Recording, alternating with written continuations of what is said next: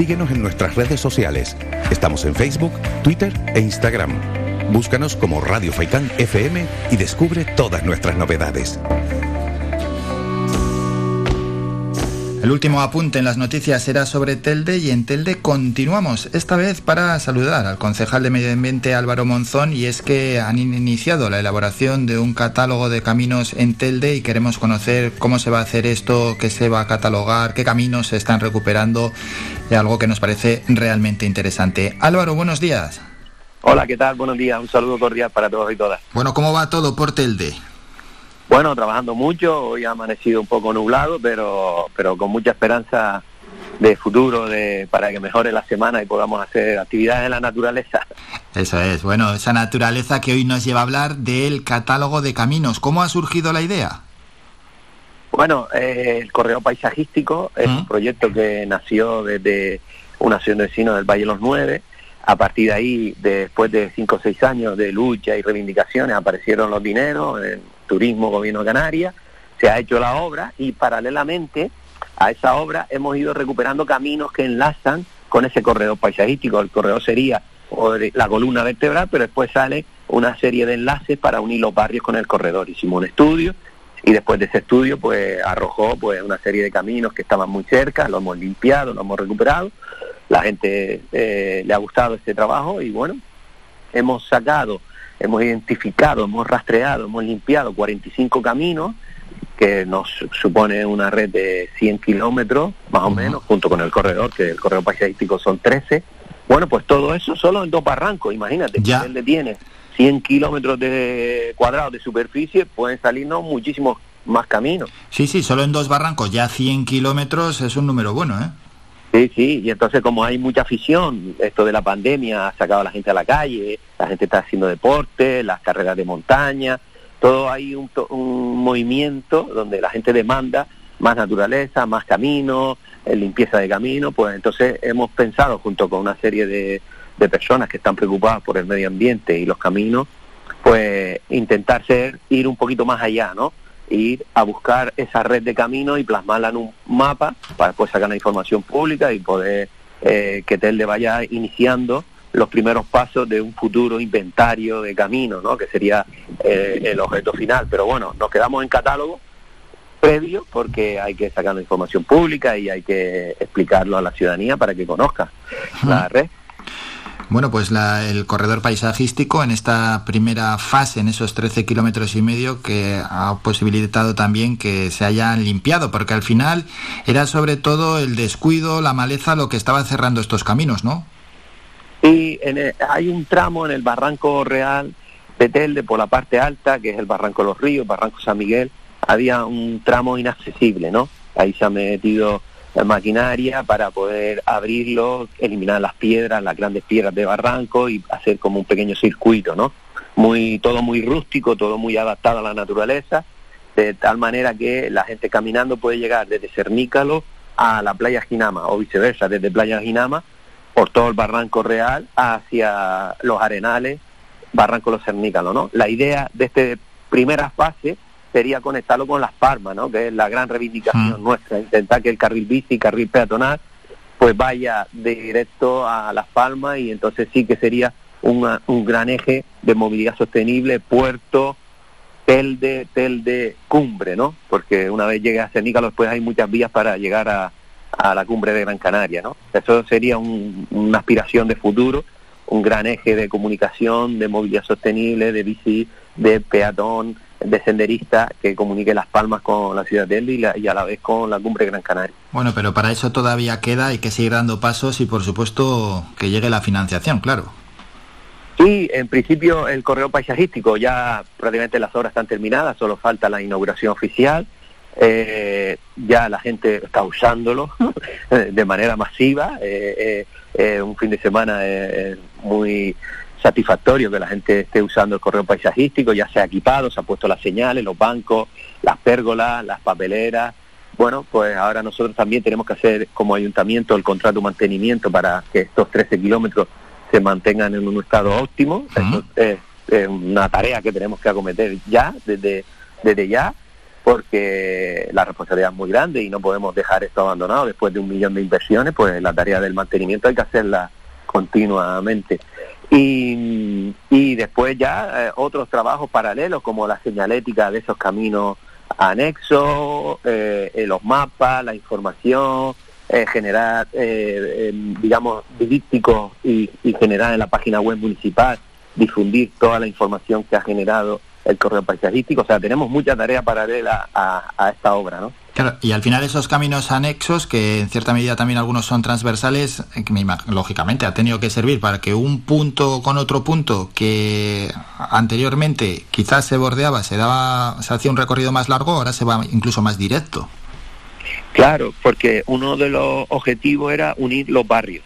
El barranco real, la autopista, la infraestructura, separan barrios. Pues ahora de manera peatonal, la idea es que la gente de un barrio pueda acceder caminando, cruce el barranco y llegue a otro barrio. Eso ya lo podemos conseguir gracias a esta limpieza de esta obra, pues por ejemplo en Valle Los Nueve, en Malpay, en la zona de Ejido, en la zona de Cacerones, pues en la zona de la Higuera Canaria y, y San José de la Longuera. Hay muchos barrios ya que mediante senderos como en la antigüedad podemos caminar y cruzar el barranco. Todo eso nos ha llevado a hacer un estudio, era eh, unos grupos de geógrafos estudiaron la posibilidad, o sea, cuánta gente eh, tenía posibilidad de hacer uso del correo paisajístico con esta filosofía de unir barrios, ¿no? Y arrojó una cifra sorprendente, más de 60.000 personas pueden beneficiarse del correo paisajístico, sí señor. Sí, sí, es un, es, un número grande, es un número grande. Bueno, y es importante, Álvaro, lo que has comentado del mantenimiento, esa responsabilidad que tiene la administración, ¿no? De cuando realiza una obra, no dejarla luego abandonada de la mano de, de Dios, que haya un mantenimiento, porque luego pasan los años, se quiere adecentar otra vez y cuesta muchísimo más, pero también a los oyentes que nos estén escuchando tenemos que pedirle responsabilidad. Ah, sí, bueno, la responsabilidad con el espacio público, eso es fundamental, pero esa responsabilidad puede ser en los baños de los parques, con las esculturas, evitar los grafitis, el uso de las papeleras, claro que sí, eh, el civismo, lo que siempre apelamos, el civismo, no, no tenemos, los ayuntamientos no tenemos capacidad de poner un policía en cada esquina o poner una papelera en cada esquina, aquí hay una parte de responsabilidad individual, de concienciación, de educación, de intentar mantener eh, limpios los espacios y además rescatarlos, porque las papeleras están ahí y si las rompemos pues no, no cumplen su función y además el resto de ciudadanos que hace uso de ese espacio pues se ve perjudicado. Estamos hablando de dinero público y además estamos hablando de una cuestión eh, psicológica, ¿no? A nadie se nos ocurre tirar la basura en la calle, ¿no? Porque, porque la calle es nuestro espacio donde eh, vivimos y convivimos toda la ciudadanía pues esto ocurre lo mismo, la naturaleza hay que respetarla porque es donde vamos a disfrutar de ocio y tiempo libre, pero también lo queremos en unas condiciones de limpieza, ¿no? Eso es, y es que en este caso estamos hablando del corredor paisajístico y de esos 100 kilómetros de momento de caminos transversales estamos en plena naturaleza y hay que tener el máximo respeto cuando uno acude a la naturaleza, bien pueda ser andar, en bicicleta, caminar, pasear, correr, etcétera, tiene que dejar la mínima huella, no se tiene que notar ni qué ha pasado por allí. Corredor paisajístico, primera fase, 13,5 kilómetros, quedarían la segunda y la tercera. Si ya se han recuperado 100 kilómetros, posiblemente se recuperen otros tantos, ¿eh? Para para, las siguientes fases? Sí, calculamos que por la superficie que hmm. tiene el municipio de 100 kilómetros cuadrados, nos pueden salir aproximadamente 300, 400 kilómetros de camino eh, caminos reales, de senderos, todo, ¿no? Porque son espacios, lo que vamos buscando son espacios donde los senderistas puedan disfrutar y hacer sus rutas, sus circulares, sus carreras de montaña etcétera. Eso es, esa es la última cuestión, Álvaro, porque luego ya, ahora tenemos 100, ¿no? Y se van a catalogar. Eh, la idea es que se puedan eh, incluso también señalizar esos caminos eh, con una idea, como que también habéis tenido reuniones, ¿no? Con expertos y con interesados en el tema, que se hagan rutas concretas, pues como conocemos otras rutas, quien, yo que sé, quien sube, por ejemplo, a Medianías o a la cumbre, conoce rutas que están perfectamente señalizadas, en este caso se podría dar. Sí, no, no podemos ser tan ambiciosos de ir a, marcar toda la... Ya, ya, ya. Pero, bueno, alguna igual en concreto, así que tenga un gran atractivo. Claro, sí, sí, claro. Esta, eh, Telde ya tiene tres, tres rutitas pequeñas ya marcadas con la señalética de madera que el Cabildo la regala. Ya tenemos tres. la idea es que aquellas que decidamos eh, efectivamente hacer el proyecto para poner señales.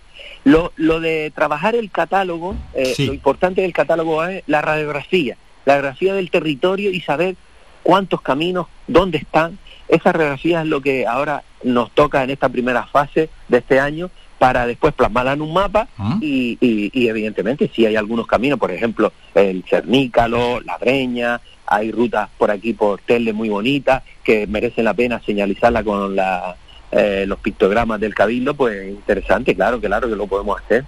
Así es. Bueno, Álvaro, antes de despedirnos, ¿algún otro apunte que nos quiera adelantar de su concejalía? Bueno, trabajamos mucho, estamos... O mensaje también que quiera trasladar a los ciudadanos, ya que es de medio ambiente, es un mensaje que, a todos nos influye. Sí, claro, bueno, eh, te iba a decir que estamos de obra con el Parque Franchi Roca y la urbanización de Gaza, que están trabajando con, con el parque infantil.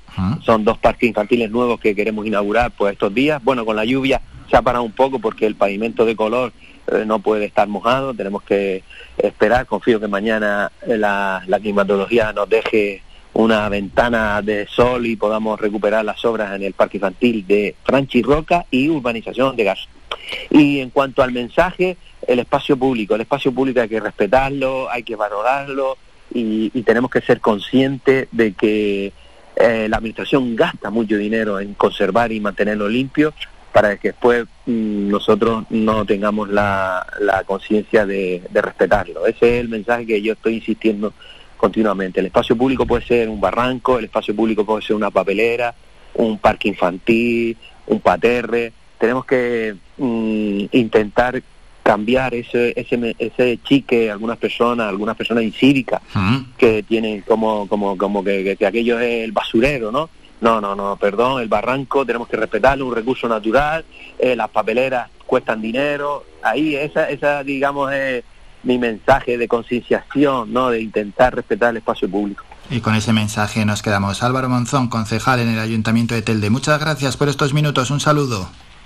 Un saludito, buenos días, adiós, gracias. Chao, chao. Somos la mejor información, música y entretenimiento. Las mañanas de Faikán.